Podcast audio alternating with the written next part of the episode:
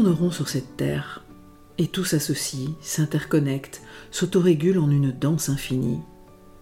Tout, sauf notre culture, linéaire, cloisonnée, analytique et compétitive. Mais cette culture soutient-elle la vie, la paix, la justice, l'amour? Et si la réponse est non, alors changeons-la. Bienvenue dans le podcast Tout tourneront sur cette terre, le podcast qui invite à nous inspirer du vivant pour changer de culture.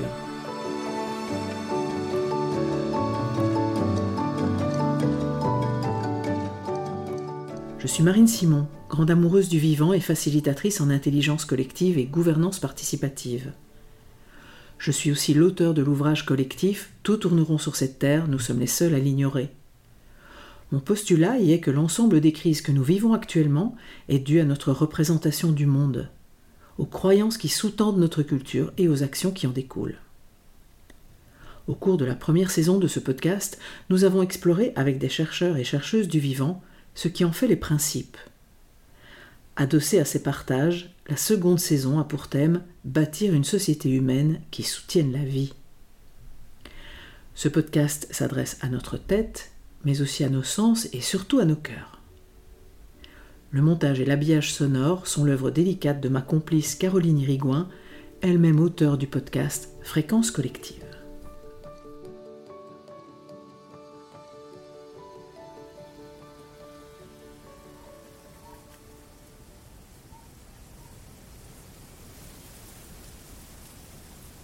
Le revirement qui s'impose est radical.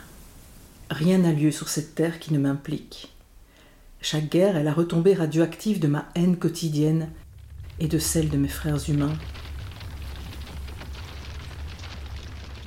Tandis que chaque action juste, chaque parole claire redresse ma tête, me restitue mon humanité perdue.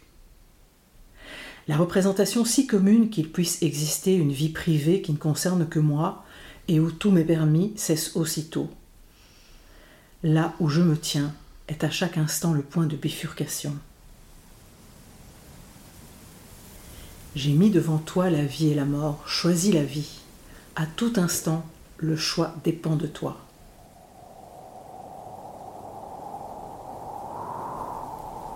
Étrangement, cette attitude est à la fois le contraire de la toute-puissance et de la toute-impuissance. Elle nous met simplement en travail, comme on dit d'une femme qui accouche qu'elle est en travail cessant d'être en réaction face à toute incitation, nous pouvons désormais entrer au service de la vie. L'obligation est ce qui naît au cœur de l'homme, lorsqu'il n'est plus en réaction, mais reconnaît sa dette, écrit Yvan Amar. Il ne s'agit pas, bien sûr, d'être responsable de tout, ce qui ne manquerait pas de nous rendre fous, mais de laisser résonner en nous ce qui nous rencontre. Cette obligation face à la création nous rend naturellement notre mémoire perdue. S'il fallait créer un nouveau monde, quel remue-ménage, quel découragement. La bonne nouvelle, c'est qu'il s'agit seulement de le retrouver, ce monde, de le déblayer, d'en noter les gravats. L'espoir des lendemains qui chantent a pesé son poids de larmes, de fer et de sang. À force d'avoir les yeux tournés vers l'avenir, nous avons presque réussi à le détruire. L'espoir ne doit plus être tourné vers l'avenir, mais vers l'invisible.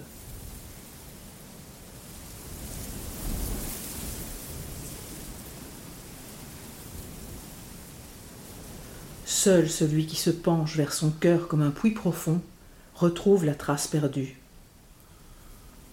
Sans illusion, sans attente, sans esprit de profit ou de réussite, s'exposer au vent de l'être. Ne pas chercher la réponse, oser le hiatus, l'espace, l'instant suspendu. Ne pas vouloir répondre tout de suite suspendre le temps, laisser la vie reprendre son souffle, vider l'océan de la haine au compte-gouttes.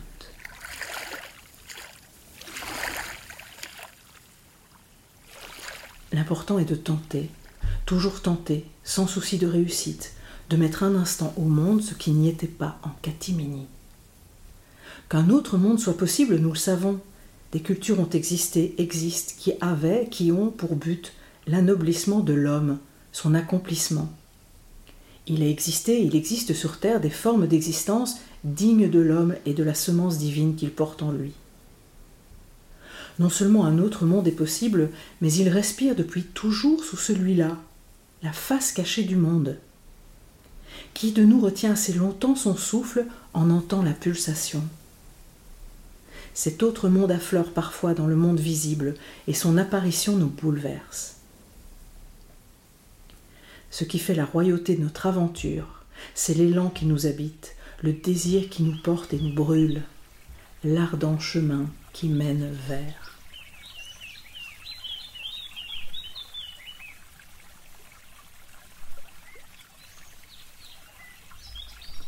Ces extraits choisis par mon invité d'aujourd'hui sont issus de l'ouvrage de Christiane Singer Mais où cours-tu? Ne sais-tu pas que le ciel est en toi?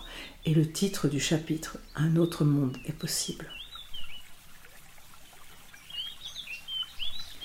Dans l'épisode précédent, j'ai eu le plaisir d'accueillir Isabelle Pelou, psychopédagogue, fondatrice de l'école du Colibri aux Amanins.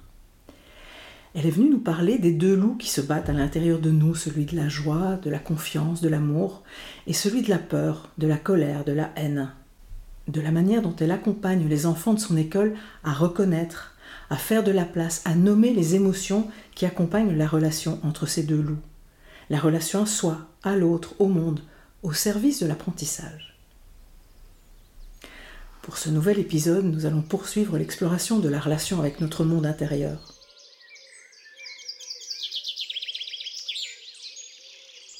suis ravie d'accueillir Nathalie Pigot, psychothérapeute jungienne, praticienne en champ d'argile.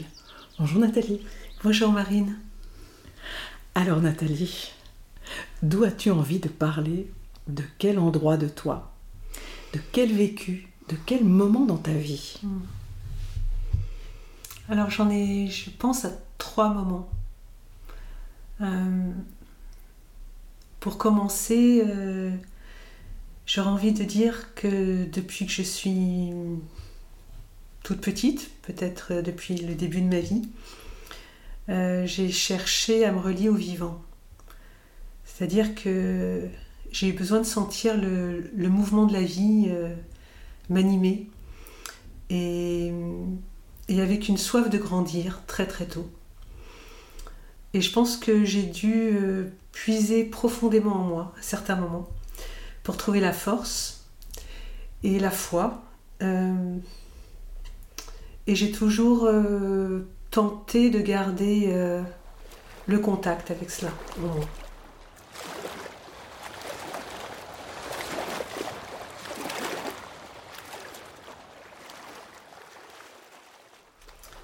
Donc ça, c'est ce qui me vient, c'est un peu les origines, je dirais.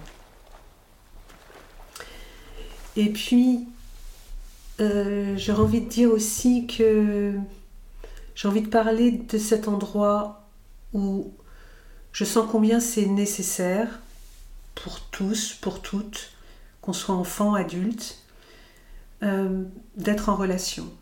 Nous sommes des êtres de relation et nous avons besoin de nous exprimer et nous avons besoin de nous comprendre nous-mêmes et de comprendre les autres. Et c'est une évidence pour moi de plus en plus qu'on ne grandit pas seul, mais en interdépendance, relié, désirant accéder à ce qui n'est pas soi, l'autre. Voilà. Et hum, avancer sur ce chemin de ma compréhension de moi-même pour me donner forme, quitter le, chaos originel. Et je trouve que le champ d'argile euh, répond bien à ce besoin.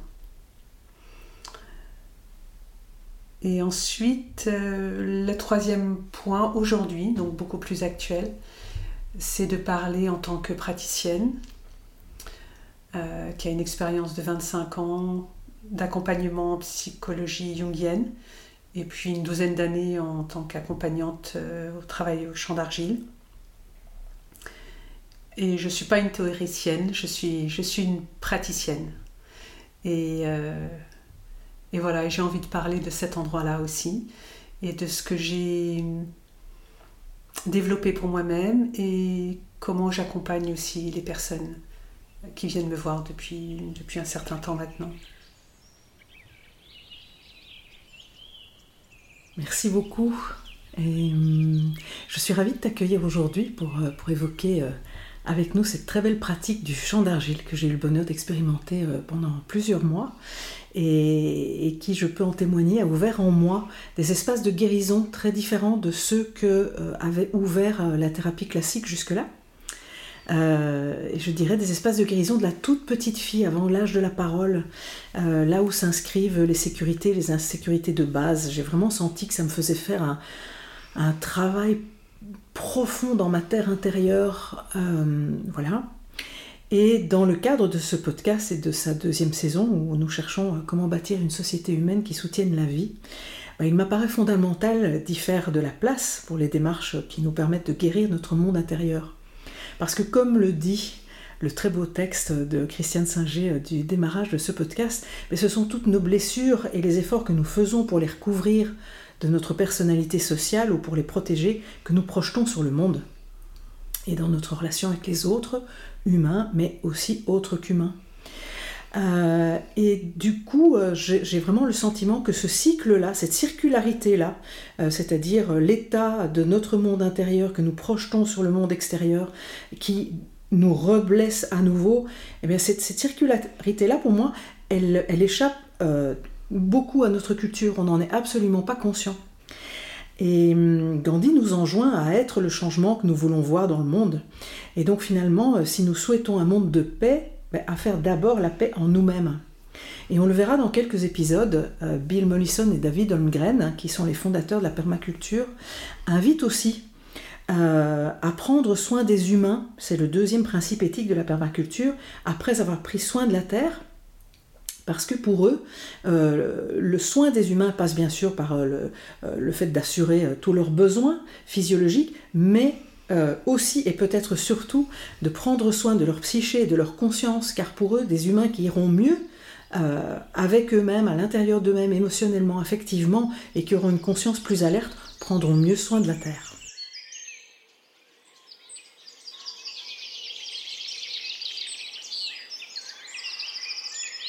Tu as sélectionné de très beaux passages de l'œuvre de mm. Christiane Singer que j'aime particulièrement, je t'en remercie. Ça m'a beaucoup ému de les lire à voix haute. Et du coup, pourquoi ce texte? Pourquoi ces fragments? Pourquoi, pourquoi as-tu envie que je démarre par là? Alors c'est un livre qui m'a énormément touchée, euh, rien que par son titre déjà, qui m'a donné envie de le lire. Euh, et puis j'ai voilà, j'ai sélectionné, euh, j'ai cherché, j'ai trouvé ce dernier chapitre qui clôture vraiment le, livre. Euh, pour moi, euh, il, il, est très direct, il, il, a une forme de radicalité. il rejoint la pensée d'Yvan Amar, que je connais mieux que Christiane Singer, dont je, suis je lis les, livres depuis jeune adulte, je veux dire. Et quand il parle, quand elle, voilà, nomme Yvan Amar avec cette obligation de conscience, euh, ça me, porte, ça m'habite, euh, ça m'oblige euh, depuis longtemps à aller regarder en moi à essayer d'être dans une euh, le plus d'honnêteté possible euh, avec moi-même euh, et trouver la, la force, le courage aussi, parce que ça demande du courage,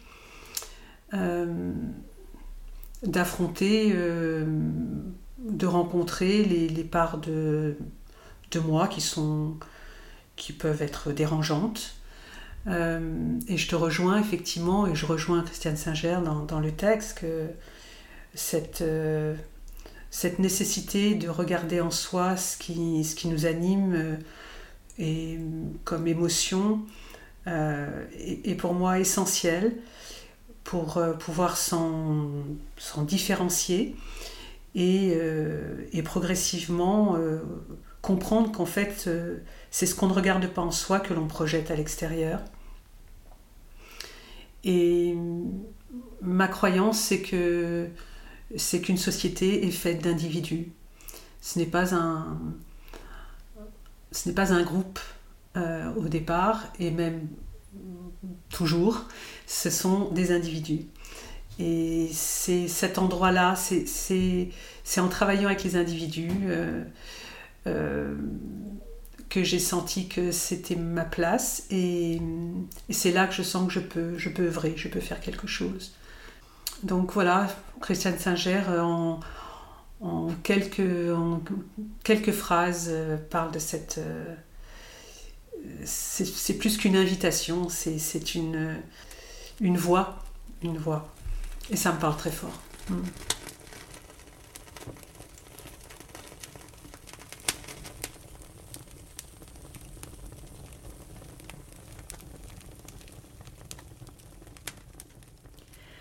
Alors, dans mon expérience, comment se passe une séance de chant d'argile? En fait, on est installé avec euh, le ou la thérapeute, euh, d'abord pendant un quart d'heure, 20 minutes, il y a un temps d'échange en face à face, voilà, où on échange à propos de ce qui est là, de ce qu'on traverse.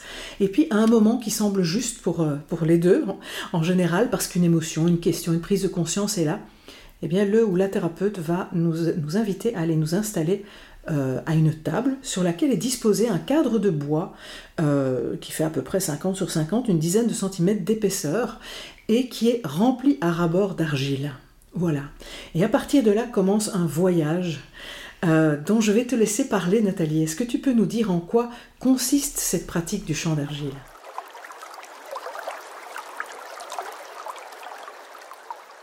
Alors en fait, je vais compléter peut-être aussi ce que tu dis. C'est-à-dire que, imaginons que c'est toi, hein, donc euh, tu t'installes devant, euh, devant euh, le champ d'argile qui est sur la table. Et moi je suis sur le côté. Et je vais t'inviter à sentir ta position, comment tu es installé, les pieds au sol, bien en appui. Et quand tu es prête, à fermer les yeux. Et attendre, enfin parfois en général on n'attend pas, un mouvement va naître, va arriver. Et tu vas prendre contact avec ce qui est devant toi, c'est-à-dire le cadre en bois et l'argile qui est à l'intérieur, qui, a une qualité de malléabilité et de résistance. Malléable pour pouvoir former et euh, résistance pour pouvoir aller euh, rencontrer l'appui que la matière peut te donner à son contact. Donc tu fermes les yeux et tu suis le besoin des mains. Et moi, tout le temps de la séance, je suis, je suis avec toi par la voix. J'observe ce qui se passe. Toi, tu es dans le mouvement, moi, je suis dans la perception de ton mouvement. Et je vais t'accompagner par la voix avec des phrases de type laisse faire les mains, suis le besoin des mains. Et en fait, ma principale euh, action euh, va être de soutenir ton élan vital. Ce qu'on appelle en champ d'argile l'élan vital, qui est ta vitalité intrinsèque, instinctuelle, que chacun, chacun d'entre nous porte en lui, mais qui a pu euh, subir des, blocages, des empêchements, des restrictions, euh, dont on n'est pas conscient, qu'on est porteur de cette vitalité que l'on peut appeler, que l'on peut mobiliser, et qui va nous emmener un peu plus loin sur notre chemin que Jung appelle le chemin d'individuation, qui est le chemin d'advenir à soi-même, d'aller de plus en plus vers euh, la totalité de soi et la réalité de soi-même. Une séance dure, le temps dans le champ d'argile dure environ, une, enfin, de mon expérience, une quarantaine de minutes, jusqu'à une heure. Et il va y avoir, c'est un voyage, d'autant plus que tu as les yeux fermés, donc euh, ça, ça aide beaucoup à lâcher le mental, à lâcher euh, les images. On ne s'intéresse pas dans le champ d'argile à la représentation. Euh, c'est pas du tout l'objectif. L'objectif, c'est vraiment de se mettre en contact avec son élan vital, d'utiliser les mains, le souffle, le corps, et de rentrer dans vraiment ce qui va être le majeur, ça va être de rentrer en contact avec ses sensations. Plus que ses émotions, même si les sensations, souvent, euh, vont activer le plan émotionnel. Mais ça va être... Euh, la sensation va être euh, le sens du toucher, le sens qui va nous permettre d'avancer dans ce voyage intérieur. et c'est par la sensation aussi que va que l'on va avoir des réponses, que l'on va trouver de quel, enfin, quel est notre besoin et comment y répondre. Moi, ce qui m'a vraiment impressionné au fil des séances que j'ai pu vivre, c'est comme ce cadre en bois, il est toujours le même, euh, avec cette argile qui a l'air d'être toujours la même, et comme à chaque fois, je l'ai abordé différemment, ça a été une rencontre très différente, et vraiment, je me demandais au bout de dix séances, je sais plus, est-ce que je vais vraiment avoir une rencontre différente? Et oui, euh, la manière, euh, voilà, à certains moments, je me voyais attaquer ou entre, rentrer en relation avec cette, cette, argile de façon très douce, en ayant d'abord besoin de la caresser, d'en faire tout le tour, et puis à certains moments j'avais besoin de la, de la, de la creuser en son milieu, puis parfois euh, sur les, sur les bords du cadre. Et c'est toujours ça a toujours été une surprise euh, de laisser faire les mains comme ça, et de laisser faire le corps, et de laisser monter les émotions, parce que je peux vraiment, évidemment, euh, attester qu'il y a des choses qui, qui remontent, des émotions, des, des vécus, des, images, mais auxquelles on ne s'accroche pas, et, où finalement la, Terre permet de les recevoir et de, et de les dépasser, d'aller plus loin. Et c'est une vraie... Euh, oui, c'est je, peux vraiment attester que, que, que en rencontrant cette Terre avec les mains, c'est soi-même qu'on rencontre. J'ai toujours eu l'impression que j'étais en train de mettre mes mains à l'intérieur de moi-même quelque part et de, malaxer ma propre matière. Oui, oui, oui, c'est très juste. Euh, et à l'intérieur de nous, eh bien, on va rencontrer euh, euh, d'autres qui ne sont pas nous. Et qu'on va matérialiser dans des formes archétypales et que l'on va placer, en fait, nos mains vont, par exemple, vont modeler, euh, euh, modeler une forme ronde, et ça va créer un vis-à-vis devant nous, et on va rentrer en relation. L'accompagnant va observer comment est-ce que tu rentres en relation avec cette forme. Quand tu parles de forme archétypale, tu parles de quoi pour nos auditeurs, auditrices qui ne sont pas habitués à ce genre de... Alors les formes archétypales, en tout cas nous que l'on que l'on repère et que l'on trouve euh, et que je crois qu'on rencontre dans toutes les cultures, le rond représentant le maternel, le féminin, le maternel, euh, la forme allongée euh, qui se dresse est une forme qu'on va dire type phallique qui va, représenter le masculin ou le paternel.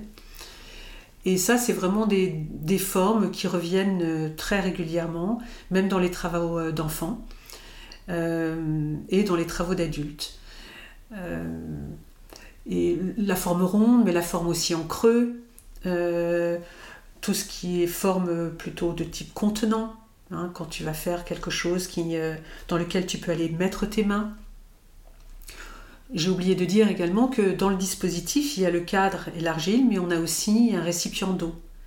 Voilà, à température euh, plutôt un peu plus qu'ambiante, c'est-à-dire un, petit peu chaude.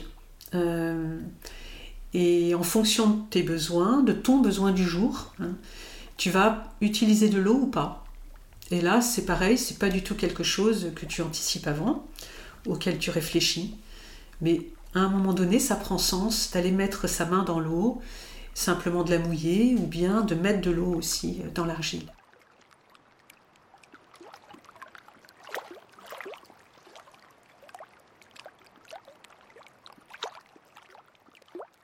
Et du coup, est-ce que tu, nous parlerais, j'aime beaucoup quand tu évoques euh, cette circularité de toucher, être touché, entrer en relation, voilà, cette, cette circularité qui se passe entre soi et cette terre, mais qui en fait existe, comme tu le disais au démarrage, dans la relation. Euh, si je relationne avec un autre autre, fatalement que, que l'effet euh, me revient. Est-ce que tu peux nous parler de cette circularité? Oui, alors euh, en fait, je, donc je parlais de la sensation tout à l'heure. donc Heinz Deiser, qui est le, créateur de, de, cette méthode, a développé toute la théorie de l'aptique. Aptique qui veut dire, qui vient d'aptos en grec, qui veut dire à la fois toucher et mouvement. Et il a découvert que quand on touche un objet, la façon dont on va le toucher euh, va déterminer ce que l'on va recevoir comme information dans un second temps. Et ça, ça a été vraiment la théorie de base euh, qu'il a ensuite euh, développée. Et on s'est, il s'est aperçu que le champ d'argile était donc, on pouvait travailler au niveau vraiment sensorialité, et c'est ce qu'on fait toujours de toute manière, mais il y a aussi le champ relationnel. Euh, et là, sur le champ relationnel, on rejoint un petit peu ce que je disais sur les formes archétypales qui peuvent émerger, où on rentre en relation avec un autre que soi-même. Et dans le champ d'argile, on va pouvoir euh, gérer le moi, l'instance, le moi, la personnalité, va, euh, dans un premier temps, va nous montrer, nous, accompagnants, et à elle-même aussi, mais elle n'en est pas consciente, comment est-ce qu'elle gère une relation importante pour elle, parce que ça va être toujours des relations importantes qui vont, prendre forme dans le champ, des relations qui ont participé à sa construction, à sa structuration. Et donc comment euh, elle gère la relation à cet autre. Et ça va, sa façon de la gérer va montrer comment il a pu y avoir des empêchements dans la relation, comment il a pu y avoir des manques, et ce qu'elle aurait besoin de récupérer pour elle-même, et comment elle aurait besoin de transformer de gérer autrement, ou d'arriver même à gérer. Parfois, on n'a même pas pu gérer. Donc, arriver à gérer une relation importante pour elle, qui n'est plus tant dans la relation extérieure à son père et sa mère, en fonction de son âge, en tout cas quand on est un adulte déjà avec euh, un âge déjà un peu mature, il n'est plus question des parents réels, mais les parents introjectés, les images que l'on porte en nous et dont on n'est pas conscient mais qui peuvent euh, générer des empêchements, qui peuvent nous maintenir dans des manques affectifs.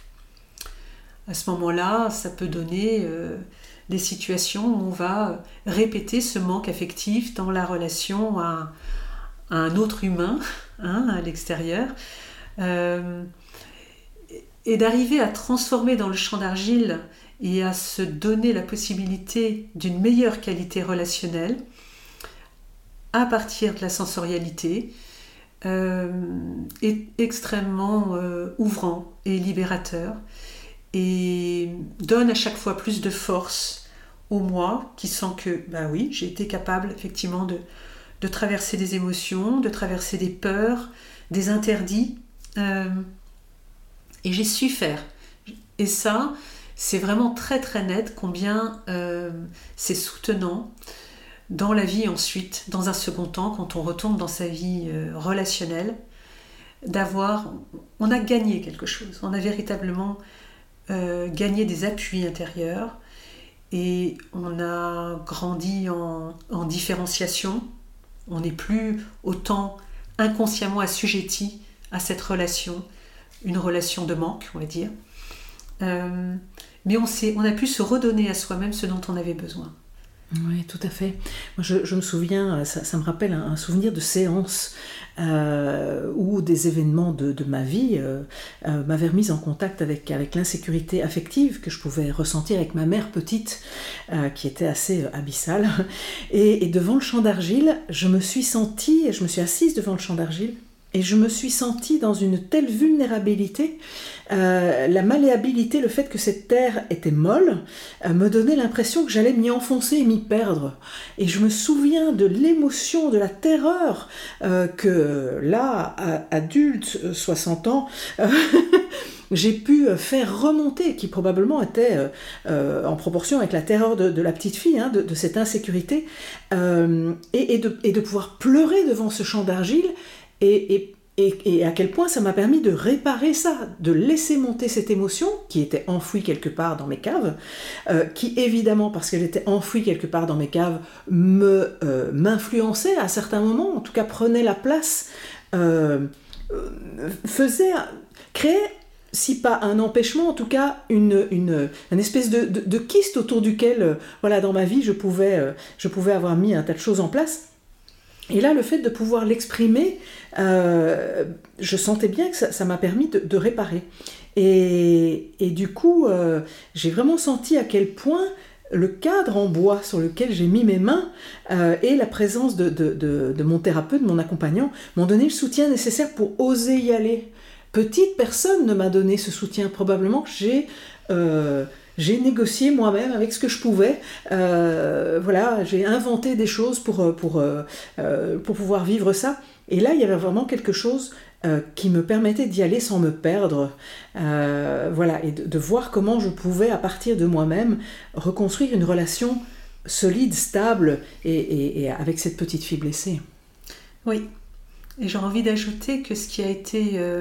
il y a eu plusieurs choses dans ce que tu dis, enfin, qui me, qui me parlent c'est il y a le moment où tu peux, parce que tu trouves une sécurité, donc dans le cadre, dans l'appui, dans l'accompagnant et aussi en toi-même, euh, tu as pu euh, libérer une affectivité, un émotionnel qui était peut-être jusque-là à un endroit compensé. Hein. Euh, on ne grandit pas de façon, comment dire, homogène. voilà, il y a des parts de nous qui grandissons plus vite que d'autres en fonction de notre histoire.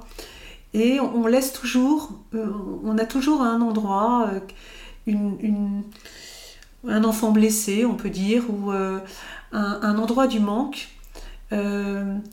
qui peut, pendant tout un temps de la vie, ne pas poser trop de difficultés, mais sauf que, arriver surtout dans la seconde moitié de la vie, où là, la question va être vraiment d'aller à la rencontre de soi, on va avoir besoin de la totalité de soi. Et du coup, eh bien, ça va se présenter. Alors, j'ai parfois des personnes euh, qui ont déjà fait beaucoup de travail sur elles et qui sont très surprises à leur premier chant, de, et, surprises et même un peu embêtées ou un peu dérangées, euh, parce qu'elles elles retrouvent quelque chose de... Euh, d'une part d'elles qui, qui, est restée dans l'ombre en fait, ou dont elles avaient conscience, mais elles n'avaient pas pu aller vraiment au bout de, la libération, et puis euh, c'était pas encore le moment. Et que là, en fait, tout ce qui se présente dans le champ d'argile, euh, ce qui a besoin de se réactualiser, il faut bien comprendre que si ça se réactualise, c'est parce que on a besoin absolument de ce de toute la potentialité qui était derrière pour continuer d'avancer et alors quand on a fait du travail sur soi, ça peut aller très vite. Voilà. Mais notre structure, on ne la change pas. On a, on a une structure euh, dans les premières années de notre vie, on en a besoin. Et elle n'est jamais parfaite. ça, faut le savoir. Elle est toujours un peu bancale. Et en même temps, c'est ce bancal qui va orienter notre vie et qui va, euh, comment dire, si on le prend avec conscience, devient une série d'opportunités et d'occasions de grandir et de se libérer davantage et, euh, et de développer son empathie, sa compréhension de l'autre aussi. Et voilà, et j'avais envie d'ajouter ça. Et aussi que donc tu as pu déposer, tu as pu être en contact à ce moment-là avec ton émotion. Et là, on pourrait dire que tu arrives dans la, disons dans le, processus du champ d'argile, à ce qu'on appelle la gestalt euh, primale, la première gestalt, où là tu es en contact avec quelque chose qui, touchent à ta biographie. Et ce qui est très important, et je trouve que ça c'est vraiment une des, forces aussi du champ d'argile, avec le soutien de l'accompagnant, tu vas aller au-delà. Tu vas être accompagné pour aller au-delà justement de euh, la blessure. Parce que c'est évidemment c'est important, nécessaire de la reconnaître et de la, la vider, pour dire, la, la, et pour l'intégrer, pour lui trouver une place beaucoup plus sécure à l'intérieur de soi. L'honorer même. L'honorer. Hmm. L'honorer, la reconnaître. Euh, euh, ça participe vraiment à notre humanité et à notre humilité. Donc ça, c'est essentiel. Et ce qui est aussi essentiel, c'est d'avoir les moyens, les possibilités euh, de continuer le chemin, d'aller plus loin. Et ce plus loin, à ce moment-là, c'est d'aller jusqu'à euh, ce que Deuser a appelé la, la gestalt finale, la gestalt optimale, où euh, à ce moment-là, le moi va, va être un peu en terre inconnue. Hein, il, a, il a en tout cas, dans ce moment de passage, c'est un moment très crucial, c'est ce qu'on appelle la crise aussi, où là vraiment euh, la personne qui est au travail a besoin de beaucoup de soutien, parce qu'elle serait tentée de s'arrêter là, elle pense que voilà, c'est déjà super d'avoir d'être là, mais non, il y a moyen d'aller vraiment plus loin. Et donc avec le soutien de l'accompagnant, euh, de rentrer dans l'inconnu d'elle-même, on pourrait dire. Et qui est finalement, euh, c'est ce que tu me disais en préparation de ce podcast, l'inconnu d'elle-même, c'est déjà un autre. On a un autre à l'intérieur de nous-mêmes. C'est ça, c'est ça. L'inconscient euh, est un autre pour le conscient, est un grand inconnu.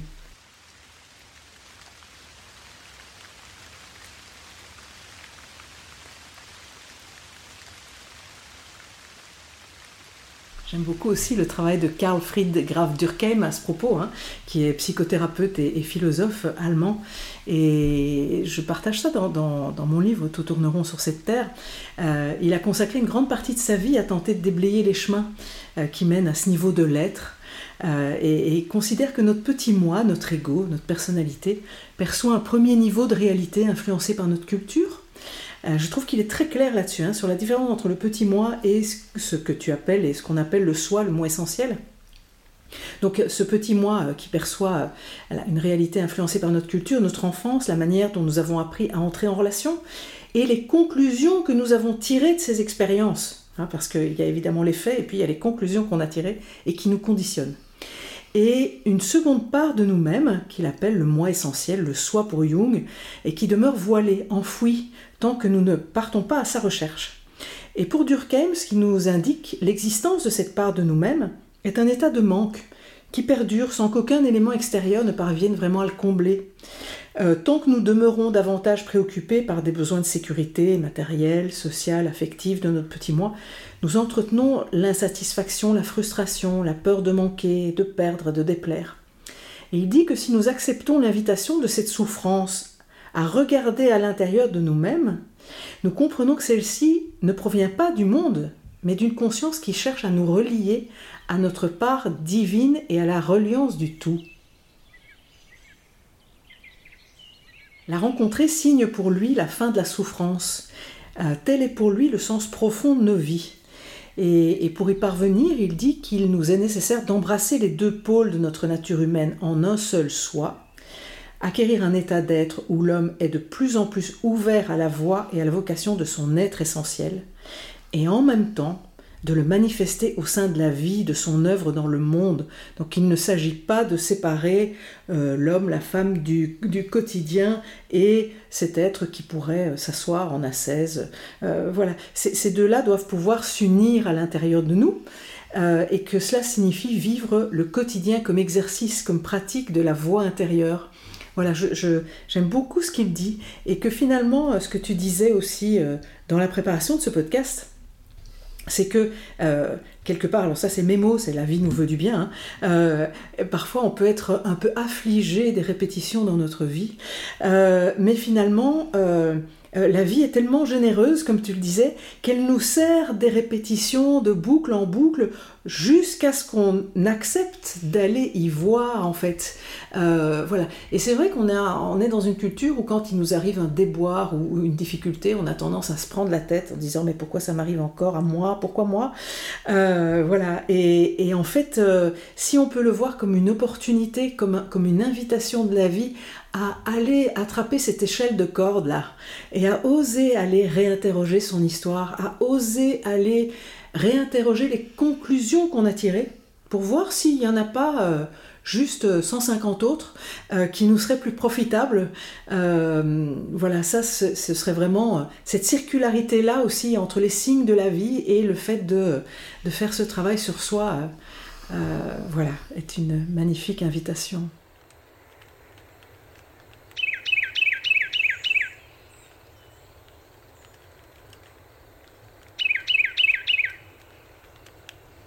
On le voit dans, ce podcast depuis un certain nombre d'épisodes, euh, le vivant est mouvement.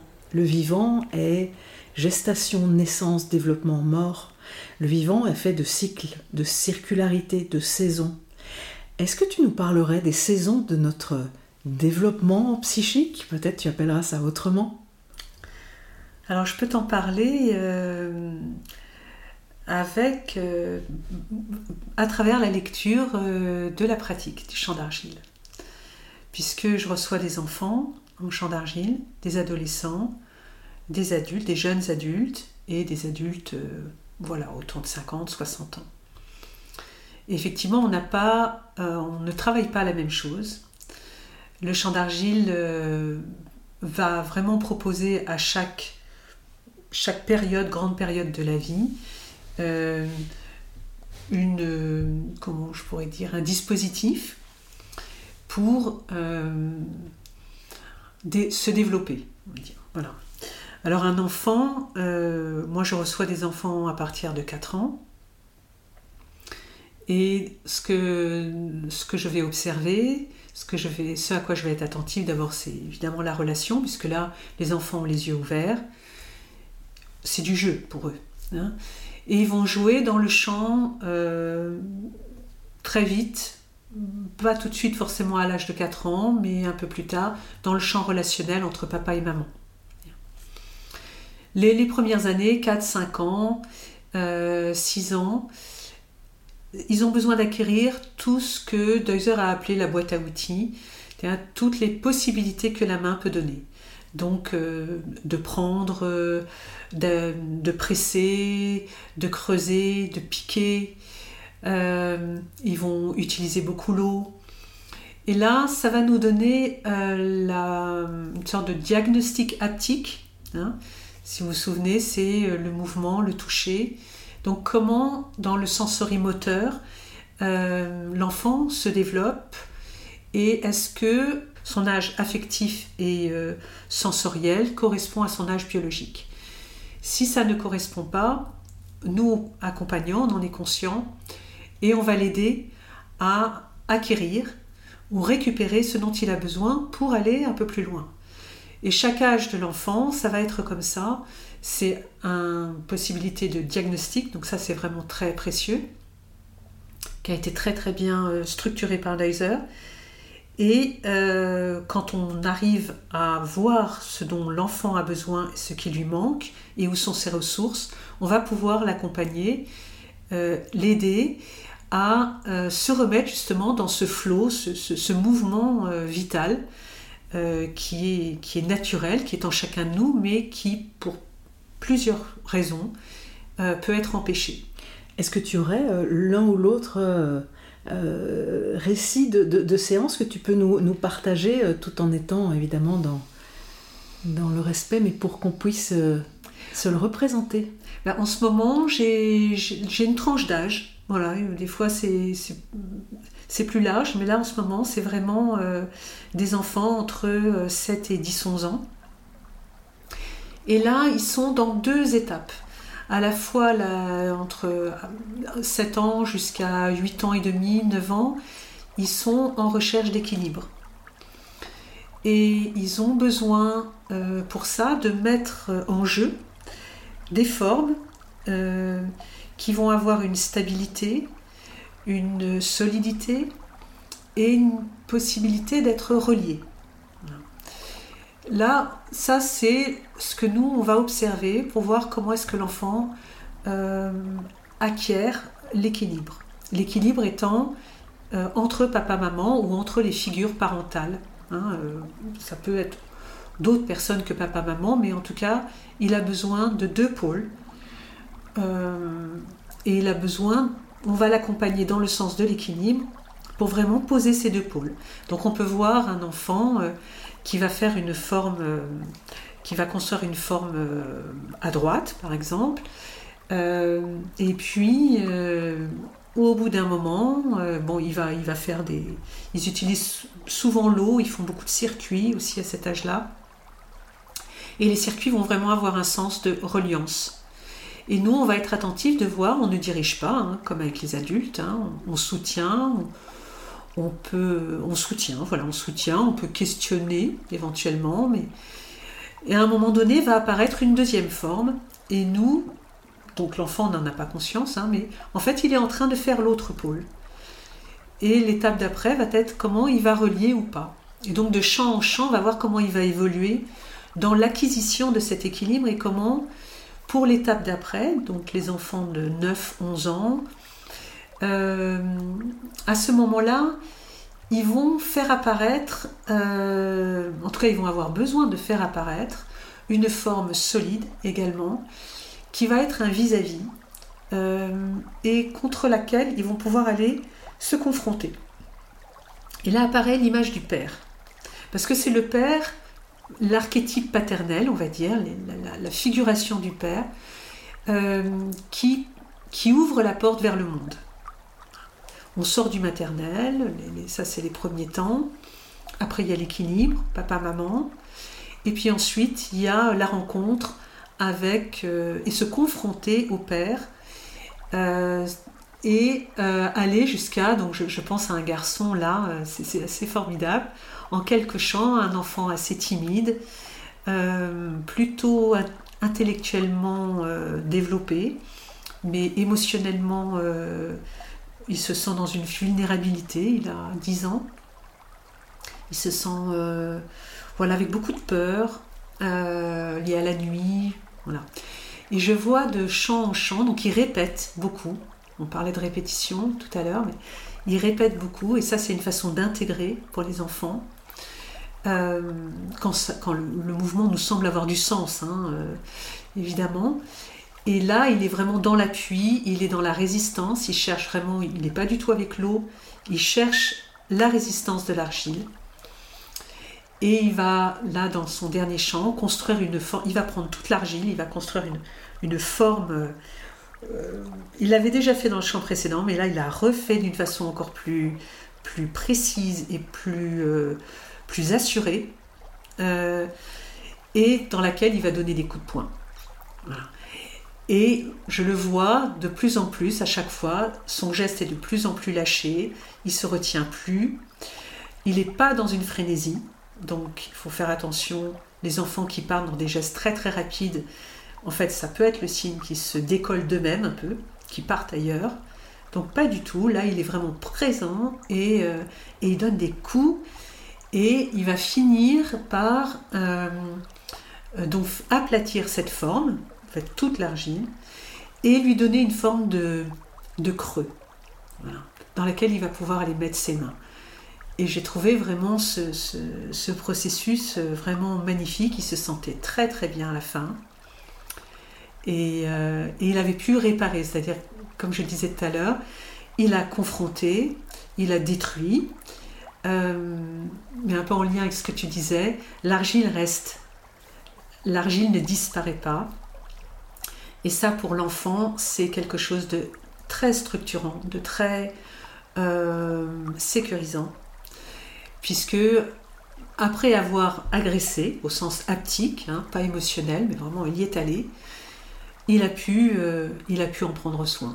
Tout à fait, et ça, on avait échangé ça aussi euh, lors de la préparation du podcast. Moi, une des choses aussi qui était apprenante euh, et, réparante, ou en tout cas, euh, oui, réparante ou soulageante pour moi, c'est à chaque fois que je revenais en séance, c'était cette terre que j'avais malaxée, triturée, parfois malmenée, je la retrouvais impeccable. Et, de, revoir cette terre que je n'avais pas blessée, qui revenait dans, dans son intégrité, pour moi, était vraiment un vrai miroir avec mon intégrité que j'étais en train de, retrouver. Et il y, a, de ça dans, ton témoignage par rapport à cet enfant.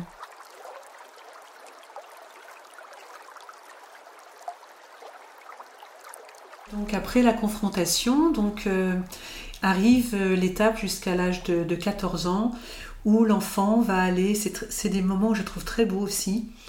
ils sont tous très beaux, mais il est particulièrement touchant pour moi c'est le moment où il va euh, commencer à se construire lui-même. Dans le sens où il va, il a suffisamment de conscience. Or lui, il n'a pas conscience, hein, il joue, il continue de jouer, mais on va voir un enfant qui va commencer à créer des formes au centre du champ. Et il n'est plus dans la recherche d'équilibre, il n'est plus dans la confrontation, il construit des formes euh, qui vont euh, manifester de, de sa, de sa singularité, de, de sa personnalité. Euh, on voit le moi qui, est, qui, a déjà une, plus de maturité et qui commence à, comme prendre conscience de lui-même, même si lui ne, sait pas ce qu'il est en train de faire, mais moi je peux voir ça. Voilà. Et euh, donc ça, ça va graduellement aller de plus en plus en fait euh, jusqu'à jusqu'à 18 ans. 14, 18, c'est vraiment... Euh, euh, il va manifester dans le champ d'argile des formes ou, ou, ou une création hein, plus large qui le ramène vers lui, voilà, dans laquelle il se reconnaît. Et ça, c'est très très structurant, c'est très bon, surtout pour les adolescents. Ce moment où ils sont un peu en, ils sont en mu, hein, ils muent, ils sont en mutation, ils sont en crise, et avec l'aspect très concret de l'argile, euh, dans le dispositif accompagnant le cadre en bois, euh, ils vont à chaque séance pouvoir euh, se retrouver et construire le sujet qu'ils sont. Et amener de la constance dans cette conscience d'exister, dans leur réalité, et pour euh, voilà, des enfants ou des adolescents qui peuvent être très vite dans quelque chose d'aérien, de, virtuel, de, non incarné, avec cette fascination que ça peut exercer. Euh, en contrepoint, le, le, travail dans l'argile vient vraiment ramener de l'ancrage, de l'incarnation et de la sécurité du coup. Parce que la sécurité nécessite de l'appui, et là, vraiment, euh, avec l'argile, on peut, on peut vraiment sentir, euh, et puis on peut le jouer, on peut vraiment le, on vivre, en fait, très concrètement dans notre corps. Donc voilà, et ensuite, euh, il y a la période jeune adulte, et jusqu'à une quarantaine d'années, où ce dont il va être question, c'est la rencontre avec le monde. Et là, on retrouve ce que je disais tout à l'heure sur le champ relationnel euh, on va travailler notre biographie. On va trouver un meilleur. On peut retrouver la question de l'équilibre, on peut retrouver la question du maternel, euh, de se redonner du bon maternel dans quelque chose où on sera plus dans le toucher, un toucher plus euh, relié à la peau, au sens de la peau, et avec lequel on va utiliser de l'eau parfois, voilà, on va être dans quelque chose qui est nourrissant. On peut aussi euh, manifester de... On a eu un manque au niveau de l'équilibre, donc on va rétablir de l'équilibre. Euh, dans la biographie toujours. Hein.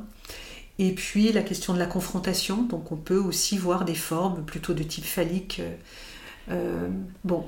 Est-ce que, est que tu dirais que c'est un moment de la vie où on peut, être en train de chercher à développer en soi le bon père et la bonne mère, c'est-à-dire euh, euh, ces figures qui soient qui soit ajusté à qui nous sommes? Oui, tout à fait, tout à fait, parce que il va être question de ça, c'est-à-dire de vraiment se, se continuer de quitter le père et la mère biologiques les parents réels, on va dire, à l'extérieur. Il n'est est plus question de chercher un appui euh, de ce côté-là, mais de rencontrer, euh, d'aller chercher nos appuis internes pour nous développer dans le monde. Et c'est évident que en rétablissant, restaurant notre relation à nos figures maternelles et paternelles à l'intérieur de nous, en apprenant à les gérer comme il nous convient, hein, comme c'est juste pour nous, euh, on va avoir beaucoup plus d'assurance euh, dans notre relation, par exemple, à notre patron euh, au travail, sur lequel peut être très facilement projeté des figures maternelles ou paternelles, ou en relation avec notre conjoint, conjointe, et là la même chose, ou dans nos relations sociales ou associatives, tout ce qui va être la relation au monde extérieur, individuelle ou collective, nécessite que l'on se sente suffisamment euh, individué, euh, sujet en fait de sa vie, et non plus euh, l'objet de ses parents. Voilà. L'objet de ses parents, mais la difficulté quand on est adulte, c'est les parents qu'on a introjectés. Voilà, c'est-à-dire non, avec lesquels on sans, sans en être conscient, on, sait, on a construit nos croyances, on a construit, tu parlais de conditionnement, on a construit euh, euh, nos, références. Euh, mais il est temps, pour continuer notre chemin d'humain, de remettre ça en question et d'aller à la rencontre de soi. Et là, on arrive à 45 ans, Jung, à l'époque de Jung, il parlait plutôt même de 37 ans. Je me souviens, j'avais lu ça. C'était très précis pour lui. C'était peut-être, ça le concernait peut-être lui, je ne sais pas, je ne sais plus. En tout cas, nous, on est plus vers entre 40 et 50 ans, où là, le rendez-vous, il est plus tellement euh, dans la question de l'affirmation de soi, l'affirmation du moi et le positionnement par rapport au monde extérieur, mais la rencontre avec ce que Jung a nommé le soi, euh, qui est notre être profond, on va dire, qui est euh, beaucoup plus euh, chargé de, nos, de notre potentialité et de potentialités qu'on a pu ne pas mettre au service, qui n'ont pas été utilisées par le moi, on va dire. Et là, ça va être un moment de la vie euh, où on va, ça va être un moment plus, plus, plus intérieur, où on va aller rencontrer euh, cette dynamique entre... On va, développer la dynamique entre le moi et le soi, si elle n'a pas été déjà euh, activée suffisamment. là, il va falloir vraiment l'activer davantage et aller rechercher en fait euh, les parts de soi que l'on n'a pas utilisées jusque-là.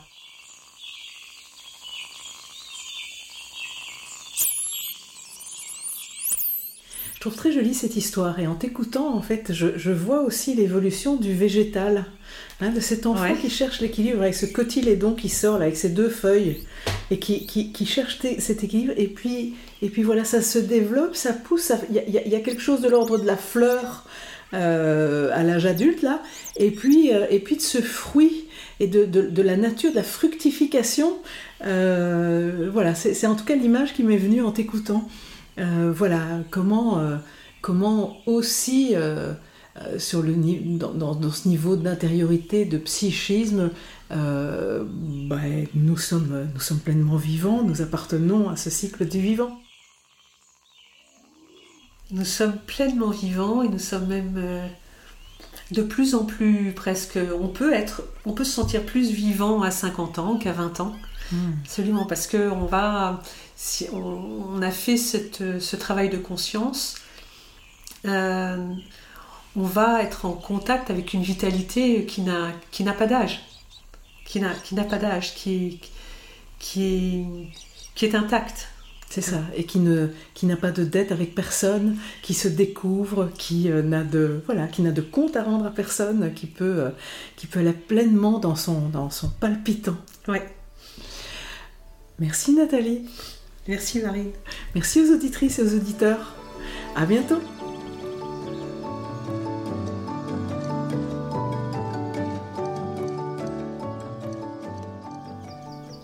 Si détricoter les fils de notre culture et commencer à tisser une trame culturelle qui soutienne la vie dans tous les domaines de nos existences vous inspire, sachez que je propose également des ateliers tout tourneront sur cette terre. Des ateliers de trois jours en France et en Belgique. Vous en trouverez les informations dans le texte de présentation sous cet épisode.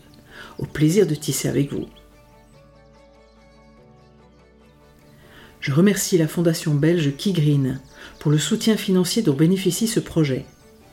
La mission de la fondation, créée en hommage à sa fondatrice Arlette de Tombeur, est de contribuer à la transition écologique et de soutenir des projets encourageant de nouvelles pratiques respectueuses des hommes et de l'environnement.